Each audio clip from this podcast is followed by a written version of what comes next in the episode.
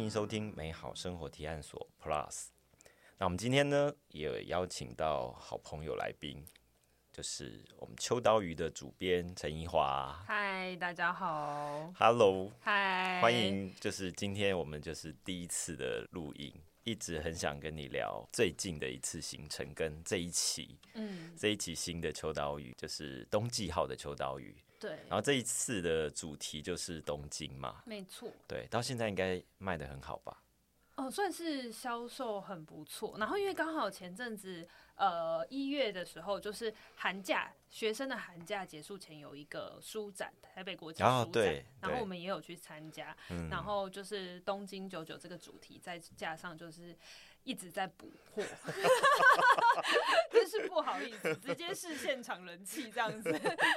哇，对，就感觉大家果然，因为那个时候是呃农历年后了，可是呢，就是很多人就是这最近大家的那个脸书版上一定有很多就是出国的行对啊程，，对啊，绝大多数一定都是就是要么不就是在一样啦，就是要么不是在前往的路上，或者是已经抵达，嗯或者是是在回来的路上。对，对，所以其实我觉得刚好这一期东京九九就是在做这个题目的时候，也是呃，我们去想说，哎、刚好因应就是这个一月的这个季节是农历年前后，大家一定真的就是直接出发了，大家可以解禁了。那、嗯，这个时候呢，大家会需要一个什么样子的旅游介绍？可是因为说真的，呃，就是那个时候那个时期，其实呃，就是旅游的资讯其实就是。非常更新的非常快，因为很多人都在那个时候就在讨论说啊，到底疫情呃，到底现在到底还要还要打几剂疫苗啊，或者是现在还有有一些什么什么呃，你要下载什么 APP，对，那个更新速度其实已经是快到非常的你你可能每每一周都会有一些变对化，对，所以我们那时候就在想说，在这个疫情很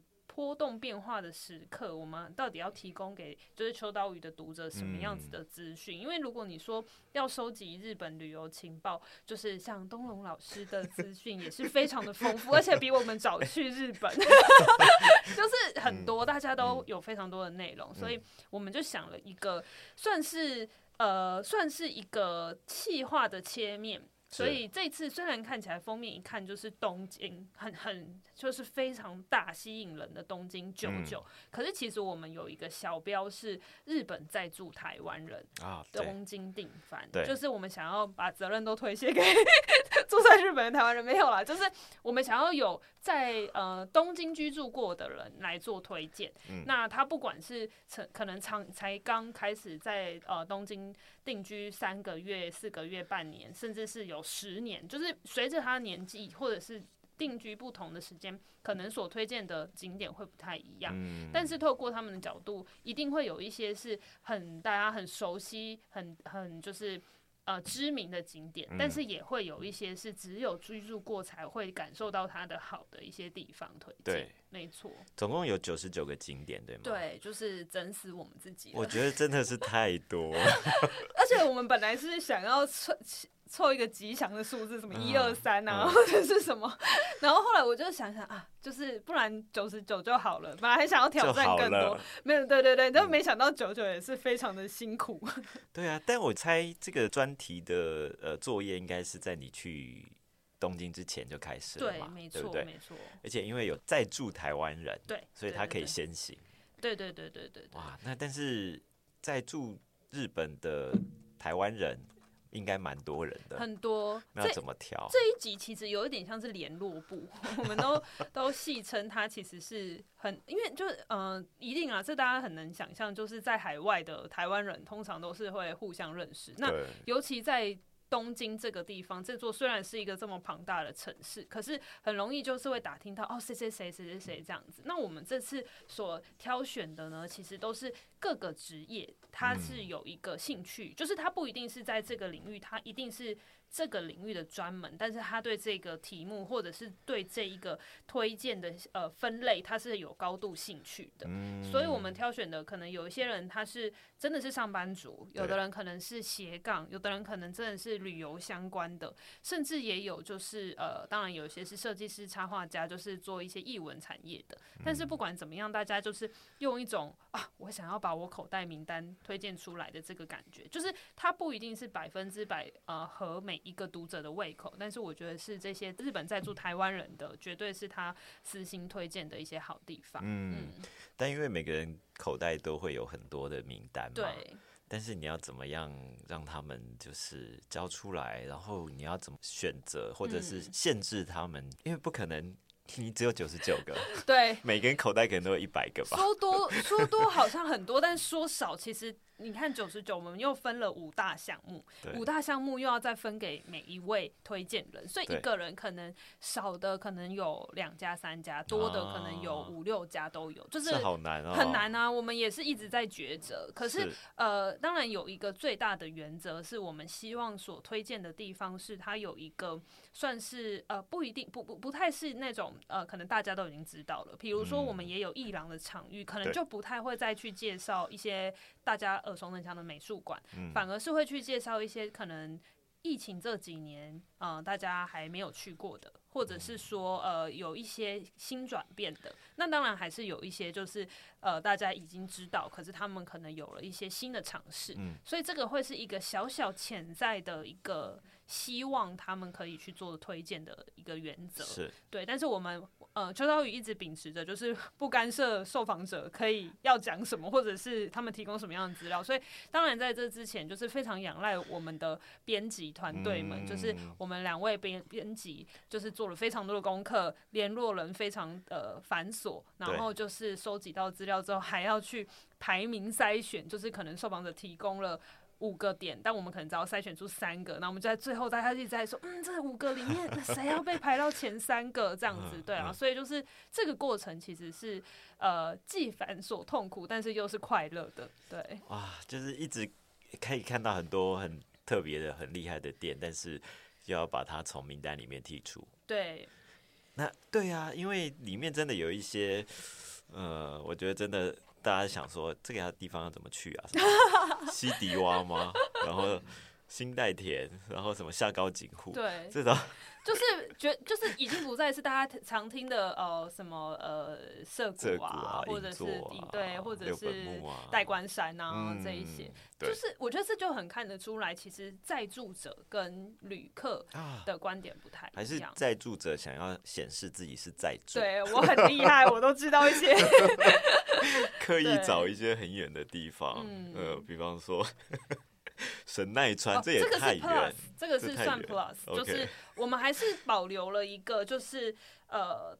大东京范围的一个场域，就是说呃，因为东京就是二十三区，对就是其实呃离开东京就是邻近的地方，比如说像神奈川，也其实也算是整个东京旅游的一个呃距离范围内。嗯，对啊，所以我们就觉得说，好像好啦好啦，如果受访者很想要推荐，我们还是让他 plus 进来，就是这么的随性。OK，所以呢，有分成译文啊，还有日常，对，还有好吃，嗯还有穿搭跟住宿指南。对，这个就是一个符合大众的一个买了之后就想要啊，就挑一挑，好像东京行程就可以交代了的感觉的一个类别。好像对对是这样。但是里面还是有暗藏一些，呃，有些人可能会觉得啊，就是这个挑选真的是蛮冷门的，或者是说啊，蛮。嗯，讲偏门嘛，就是它是某一个族群才会喜欢的，嗯但是我们就是蛮期待说，呃，这样子的东西是可以跟一般旅游资讯有一些不同的面向。是，我觉得是还蛮不同的，嗯但是意中还是有求同，就是说，哎、对可能大家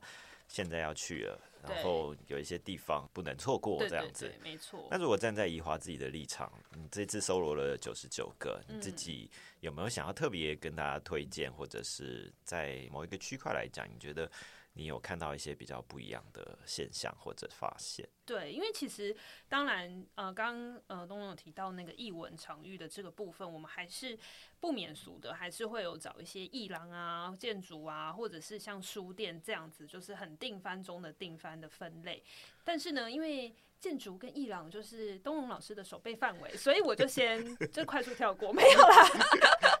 我觉得有一些真的很冷呢、哎、有哪一些很冷？我觉得听你听你挑，我觉得比较有趣，因为我们自己是跟受访者讨论了之后，受访者的视角去去看到的。嗯，那我们就会觉得说，我们评断的标准除了是它建筑的可看性艺廊的可看性之外，还有一个就是有没有很多人介绍。是那如果没有很多人介绍，或者是大家还不太知道，我们就会想要把它搜罗进来。可是呢，东龙老师是一个长期在观察 建筑跟艺廊艺术相关的话，你你你你有觉得很冷门吗？我觉得摄影集的这种书店真的是已经去好几轮的时候才会真正触及到。哦然后你又排一个沈宝亭啊，这种真的没有在看书的人是不会去沈宝亭的。对对，但是我觉得书店是一个呃永远会挖掘到新东西的一个场域。然后呢，我们就是其实当时有在想的一件事情是这个。呃，杂志当中的阅读脉络是它被收录在译文这个场地，但是呢，我们希望在社群上面，它可能还是单独类别是被呈现，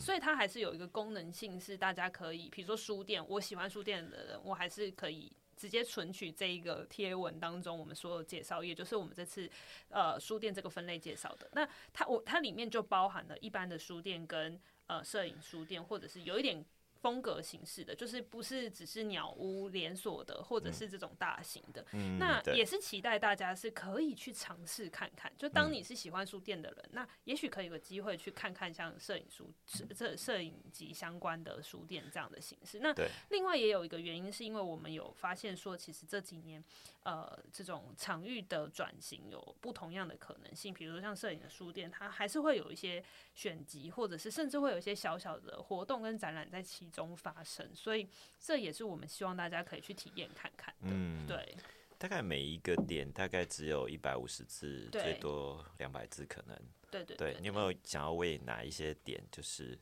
深渊？就是 说，深渊？你说这个介绍太少，对，太少了，就是嗯很想讲的还没有来得及讲完。我其实是觉得，呃，译文资料它非常的多，所以大家呃比较更期待是大家看了这个点之后就会去找很多资料。那大家本来就会嗯做这件事情，所以我觉得它就算是一个窗口，可以延续延续出去。对。那我比较想要就是聊聊的是，我们这次有特别带入了一个单元，叫做呃日常去处，就是刚刚讲到的日常。嗯那我们就选了一些，当然也有东龙非常熟悉的选物店。嗯那选物店的话呢，我们就挑选了，当然是有非常主流的，然后也有那种非常你绝对带不回来的，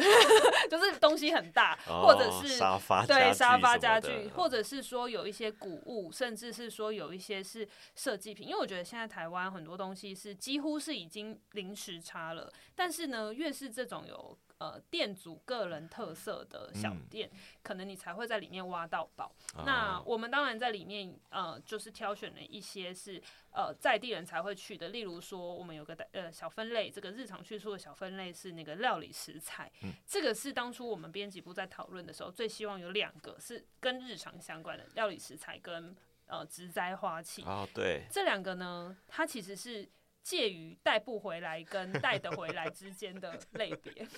带得回来的是什么花器吗？对花器，所以我们才在植栽这个单调味料，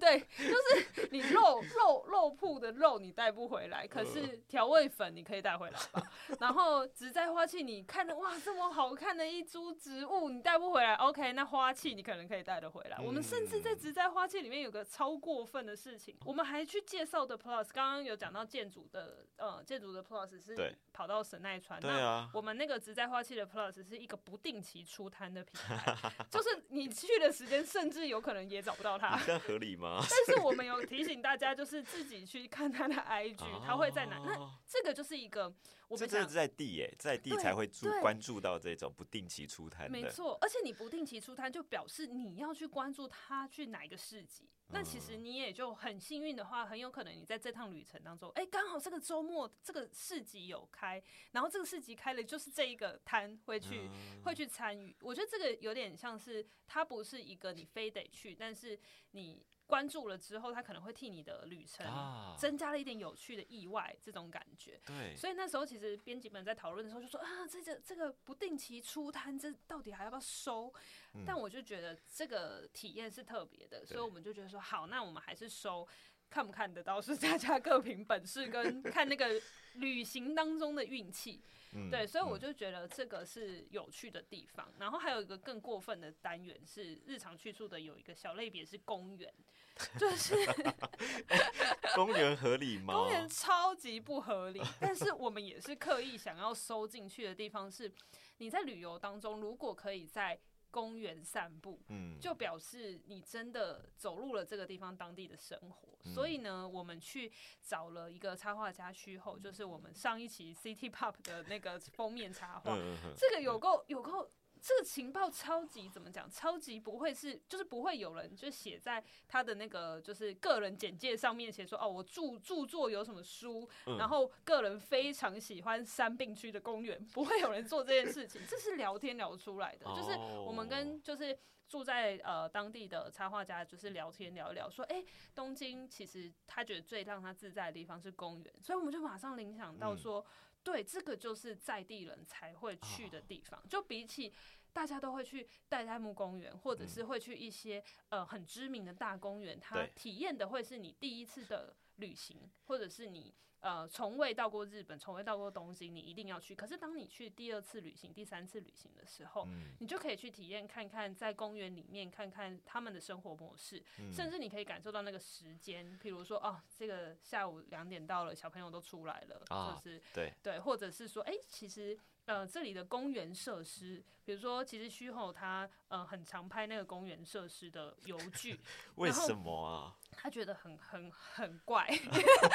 比如说有一些什么动物，或嗯者是说有一些，我们这里面应该我看一下有没有有没有提到，他就是好像哎、好像没有特别就有一些奇怪的设对施，对不对？他们就会去讨论说，呃，这这里的图好像没有，但是他那时候自己有分享到说，究竟这个很像是。应该算是呃，反正就是坐乘坐的，就是摇摇椅类似的这种，到底它长得像是呃虾子，还是长得像是什么动物之类的对，各，种就是我觉得这个就是一个在地人才会去关注的超级微小，但是很生活日常。这个跟调味料和那个就是肉铺有一样的，有一样啊异曲同工之妙。对，那我们也期待就是。像三病区这样子的地方，它并不是一个你第一次去东京会纳入的区域。对啊，那也不是说只有三病区有公园，各个区二十三区里面嗯都有自己的公园。嗯那就很推荐，其实这是一个小小的开门，你可以去各个地方也去挖掘一下公园的这种哦。休闲感，而且公园旅行，对，你看我们一二三四，我们给公园还四个名额 哎，因为实在太有趣了，太强了。那其他被删掉的人应该会觉得说，哎、哎、我为什么我的名额被拿去公园？对对对，因为我上次去听那个云珍的讲座，对，他还介绍厕所，好值得哦，好值得介绍。在地人才会介绍厕所吧，对啊，真的是在地人才会介绍厕所 而。且好几间这样子，对，嗯，对，没错。嗯所以公园当然我觉得，对它真的是生活感很强的一个嗯地方。那你还有什么想要跟我们分享？比方，因为像咖啡厅，好像就真的好多，哦东京就是走绝对是不完，走不完。走不完。然后我们那时候也就在想啊，其实那个吃的这个单元啊，嗯呃，先讲一个小切入点好了。我们吃的单元的最后一个收入是东京之最，就是呃，因为大家都会说，就是呃。拉面、咖喱、洋食、定食这嗯四个大类型，其实就是大家去东京会吃的定番。嗯然后呢，每个人都有他自己的喜好，就是是拉面一定有他最喜欢吃的那一家拉面店或最喜欢的咖喱店。嗯所以我们就在想说，就是为了不要得罪任何人，我们 就还是请了一个在在住在日本的呃，就是专门写料理的一个作家郭美玲。那大家可能比较认识她是 Irene，就是她她自己他们家也有做。呃，跟就是餐食餐厅有关的一个呃这样子的工作背景，那由他来推荐就是这几个嗯之最。那呃，我这边也必须得跟大家说，就是拉面之最或者是咖喱之最，每个人都有自己的名单，但想要让大家有一个营造一个。就是只要你想要去日本的时候，你就可以有一个这样子自己的之东京之最的名单这种感觉。哦所以呃，大家不要看了拉面之最，因为它它提供的是呃东银座的银座八五这家拉面店，那它其实比较是淡丽系的。哎，那这个时候如果有就是喜欢吃那个就是其他其他派别，比如说什么呃那个鸡白汤啊，或者什么其他系的话，他可能就哎这不是我的之最。可是我觉得没有关系，就是他会有一些个人的喜好。对。那我们这个食的这个部分呢，其实就也有包含像是比较最近很流行的这种时髦的餐食酒店啊，就。酒吧，或者是说呃宵夜，甚至我们其实早中晚都有都有涵盖，就蛮。如果大家你去东京要吃什么的话，其实看这个是会有一些绝对不会踩雷，因为他们都帮大家评鉴过。那比较特别的是，刚刚讲的是东京之最，那也有一个单元是提到那个早午餐。那我们这个早午餐其实是选的是高原寺，也是请当地人推荐。那这个就跟刚刚公园有一个异曲同工之妙是。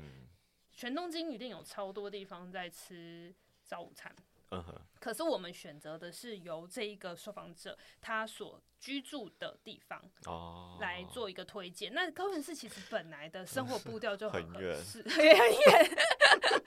对，但是他的生活步调其实是比较日常感的，所以这个日常感他就会是去带到说，你即便不是早上，因为我们也也知道，其实日本人早早餐早餐很长都在家里吃，所以他。不太会需要什么美美美差美或者是 这种早餐店，但是它可以去营造一个，就是你可以去一次两次，甚至是这个礼拜，如果你聚在住在这边两三次的话，你可以去感受到它可能菜单会变，或者是说呃，老板可能会跟你打第二次招呼、第三次招呼的这种感觉。嗯，对，嗯，就跟一般的餐食体验不太一样。我大概有看出一个轮廓，就是。呃，比方说，每个在日本住的台湾人，他可能住在哪一区块，对，他就会耕耘深耕那一区。真的，真的，他们的那个，我觉得台湾反而没有这，就是比如说住在台北，我不会去耕耘什么中山区或信义区，就没有特别这种，但也不会说啊，哪哪里有开一间新店，赶快冲去，没有，就是在自家附近，对，找那种。对，很特别的小店。这个就是不得不提到，就是我们有一个吃茶店的好朋友哈鲁，他自己就是住。虽然他这次不是只有介绍迪蛙，可是他自己就是在比如说阿佐谷啊，或者是这一些区，又是很远的地方吧？对对 对对对，就是他就是会去。对，的确像东龙刚刚讲，他们都会去耕耘一些就是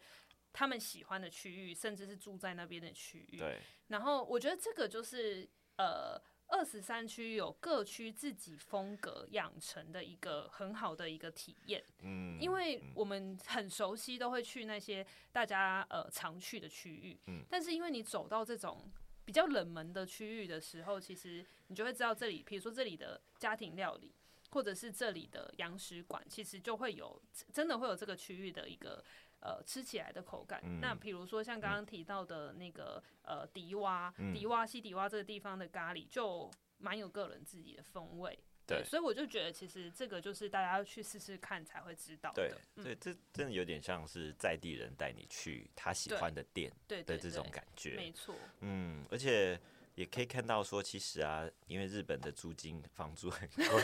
所以大家都会推一些。所以在住的那个台湾人区域，你有没有遇到在住台湾人是住什么银座啊、青山啊、六本木啊？有吗？是有，是有。哎，刚好这里面九十九里面就真的有，有，真的有。但是，对，就是。他们这样子就是住在很很算是吗？六六不小心开头的那个站。哇哇！不小心说出来了，对对对对对。可是他也他推荐的也是很没有没有一定得没有，他就是吃过很多才可以推荐之最的啊。对对对对对对。嗯，所以你真的是集合了不同的人，对，没错。然后分享他们的。而且我觉得，因为我们在介绍的时候，真的我们先看的是他的生活，呃，讲直白点，像喜欢他的生活品味，跟他喜欢喜欢他的生活风格，我们才找他。所以他不一定是这个领域的。就是工作者，嗯，可是他却有这样子的一个喜好的话，就会是我们推荐的一个主要理由。对对，那嗯，你觉得读者拿到这些九十九个名单的时候，他应该要怎么使用，让他去嗯日本旅行的时候会比较上手？嗯，我会蛮期待大家可以就是先看看你最想要去的是什么样子的领域。嗯就是因为我觉得大家在呃出国的时候，很常会去安排一件事情是，呃，我一定要什么都玩到。嗯，可是其实当你第二次去或第三次去的时候，你可以试着去哦，我就是喜欢书店。嗯那你这一次就是，反正我们书店都帮你整理好了，你就是可能可以多安排几家书店，然后中间再穿插几家吃的，但是你就可以好好放心的去体验整个呃书店的呃的这样整个的体验感。对，那比如说像呃最近台湾前阵子也很流行植栽，其实也是刻意收纳进去的。嗯，其实我就会很希望大家如果喜欢这件事情的话，你就去把这个行程去做更多家的尝试，而不是是说我我很喜欢，但是我可能在整个行程里面我只排一家植栽店，那你可能看的就不不会到非常的细。那比如说像光是植栽这件事情，因为你带不回来，可是你可以去看现场的。怎么样子去安排陈列？那甚至是他怎么样子是选怎么样子去选植物，甚至很多植栽店，它甚至还会搭配着一些选品。对，那这些其实都是带不回来，但是可以去感受的呃体验，甚至是带回来的经验。对对对，我觉得介绍了很多这些呃，虽然没大家没有办法住在当地，嗯然后可能花很多时间，但是你去看这些店，你可以去找一些你带的回来，比方说像他经营的一个 know how，或是一个新的营运的模式。没错，或者是什么不定期的这种做法，这其实都是一种很特别，就是我们每次去日本都会觉得说啊，那台湾是不是也可以做到这样子？没错，对那我们还有一点时间，我想要请怡华跟我们分享，因为我也很喜欢那个 B N B 的这个书店。对那你这次也有访问到内找静太郎，没对错，，他的头衔新的头衔是散步社主理人，对对不对？对，嗯因为它其实 B n B 本来就是在下北泽的一个书店。对。那后来，因为大家都这几年都有在讲说，呃，应该是说前几年就已经在讲说下北泽要改建，就是有很多的，就是呃，可能翻新啊，嗯甚至是会有人啊，夏北泽已经不是夏北泽了。大家最常，那我就很想问说，那到底夏北泽是什么？嗯而且这个是在地人讲的，所以在地人是夏北泽人，或者嗯是不一定是出生于夏北泽，是在这边经营的商家，他们所认为的夏北泽和观光客认为的下北泽又不一样。嗯那呃，就是简单介绍夏北泽，它是一个比较次文化的发展。发源地包含古着啊，或者是黑胶，还有咖啡厅、音乐，甚至是很多剧场。大家知道的，像是吉本兴业这样子的剧场，也都在这边有曾经有很多的表演。对，那这么次文化的地方，其实在翻修之后非常的漂亮。嗯，然后会翻修的原因是因为铁路地下化对。那这个空出来的空地，就是原本的车站的这个铁道的之的空间，变成是空地之后呢，就有重新改造。变成 bonus track 这样子的一个算是复合式的场域。嗯那呃，刚刚有提到的这个 B n B 书店，它就是在夏北泽耕耘非常多年的书店，被邀请去做一个新的尝试跟设计。那呃，内早静太郎先生他也因此而成立了散步社，就是为了这个计划而成立。嗯那他这样子去改造呃夏北泽的情况是，他用呃一个非常呃巧妙的方式，还是保留的他呃年轻的活力，因为它是一个一二楼的。场域，嗯然后那个嗯蛮狭长的，因为它就是一个原本是铁道，可是呢，它在一二楼中间就又开创了很多的空间，是让里面可以办市集，然后呃，因为里面也会有一些餐食，它大家可以到这个中间的这个细长型的，有点像是我自己觉得很像河流，把那个 把那个就是铁道变成有点人流，啊是用一种狭长的感觉，可以坐在中间的餐桌。嗯那最主要这个一二楼的这个设定呢，是一楼是店铺。二楼就是开放成为是住户，那它很多呃新的新锐的一些团体进驻之后，他就可以在一楼做生意，二楼住房，那他可能就可以减少很多的租金，那就可以在这边进进行发展。那内早先生他当初向就是呃就铁道公司提案的时候，他是有说他希望来招商来的人都是有做新事业的人，这个新事业不是哇我要成立一个新公司才叫新事业，而是他有个新尝试，所以就不会是什么连锁企业进驻，而是很多新事业是，比如说他是建筑呃呃设计师平面设计事务所，可是我想要尝试看看卖咖喱，或者是说我是一个全新的年轻人的团队，他们想要试试看怎么样子去做呃所谓的发酵。产业的一个体验，所以呢，他们就做了一个全新的尝试。所以这些刚刚讲的这些提案都是所谓的新事业才会被入选，然后就呃进来到这边去做营业。那比较特别的事情是，B&B 也就是在原本就是夏北泽的那个厂呃旧的旧址也搬来这边，对，然后他们就持续去做一些跟书相关的一些活动。那他自己因为是呃做呃就是书店老板出身的，所以他其实就呃自己有形容说这里的经营其实就。很像是一个杂志，我不晓得是不是因为是我采访他，他才这样回答我。但是他就说他觉得这里是一个杂志，那这里的店家都算是像是连载，就是大家都可以一直持续的做一些新的事情。可是呢，中间每一每隔一个月，然后每个周末都会有一个特辑主题，他就会在这边办市集活动，然后让这个主题是可以一直变动的。可是旁边的连载又继续，然后去活化这些呃店家的营运。对对。而且这个案例我觉得很有趣，是他们其实还有一个共同的业主嘛，就是铁道的公司。对对对。对，而且铁道公司愿意让这些，它不是很立即的可以为这个区块带进很多的这种金流或者是商业活动，它还是还是有要去培养在地或者是培养一些呃新的想法创意，然后希望可以。就是透过这样的一个方式，一直在探讨说新的下北泽或者是应该什么样的一个样貌哦。对，我觉得这也是一个非常好的切入点视野。然后我觉得台湾应该还蛮需要多多参考，尤其这种铁道事业或者是不动产公司的这种造街的活动。如果大家有机会到下北泽的话，我觉得。呃，像这个地方哦，是一个很有趣，然后很值得去看的。然后它其实就是像走一条长长的路一样，然后最后走到某一个车站就离开了，没错没错，搭上车就离开，这是 bonus track 的这个点这样子。好的，觉得时间好短哦。对，三十分钟是不是聊不够啊？东京九九呢？对啊，对啊，所以希望就是下次呢，我们还有机会。在跟怡华分享那个秋刀鱼，对，所以新的一期也在准备当中喽。没错，如火如荼，压力好大。可以去日本之后的这种发挥空间是不是会比较不一样？嗯，会会有比较不一样。然后，而且的确有感受到那个开始在躁动活络起来。讲躁动不是负面，但是那个那个就是大家平凡的这件事情是有开始在在酝酿了。是，是，对，所以大家可以。敬请继续期待秋刀鱼，而且如果想要收藏秋刀鱼的话，东西铺也有。对，终于可以大声的讲，对，终于可以在节目上大声的讲。对，网路也有，网络也有，完整的秋刀鱼都可以买到。好，那今天就非常谢谢怡华跟我们的分享，谢谢，谢谢。